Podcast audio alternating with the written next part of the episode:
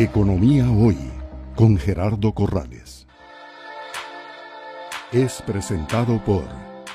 En esa línea de innovación de ustedes, Arturo, el Banco Central ha sido muy claro en cuanto a que la pandemia eh, trajo como una gran explosión el uso del SIMPE móvil, que son pagos pequeños, menores, que se hacen a través de mensajería celular SMS.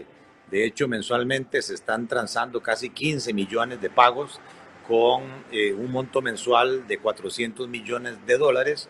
Eso da un pago promedio como de 20 mil colones. Entonces te quería preguntar, obviamente la vivienda es usuario de ese sistema, pero que si ustedes están pensando también darle esa facilidad no solamente a las personas, sino tal vez un simple móvil empresarial. Eh, por supuesto, Gerardo. Eh, nosotros, el tema del simple, somos de los usuarios más activos. Eh, y realmente lo tenemos para ambos, ya Gerardo, lo tenemos tanto para empresas como para personas.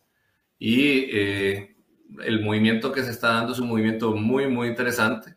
Nosotros, para las personas, a través de, de, de la, casita, de la tecla de la casita roja, eh, duplicamos el monto autorizado mínimo que se tenía desde, desde antes. ahora ampliaron ese, ese plazo, ese monto eh, a través del Banco Central, nosotros también lo hicimos con nuestra casita roja, con la tecla de la casita roja. Entonces hemos estado muy activos en esto y lo que me mencionabas de, empresas también ya lo tenemos para empresas. Eh, ya eh, no, no, te tengo acá el dato de cuántas empresas ya, ya lo tienen con nosotros, pero sí es una, una parte importante y la transaccionalidad mensual que estamos teniendo en el Simpe Móvil es realmente importante.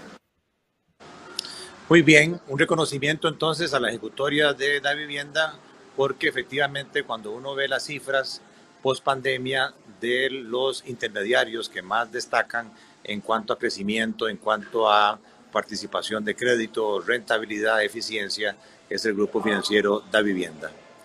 Gracias Arturo por estar con nosotros y a ustedes en este nuevo programa de Economía Hoy, democratizando la educación financiera es presentado por Economía Hoy, democratizando la educación financiera.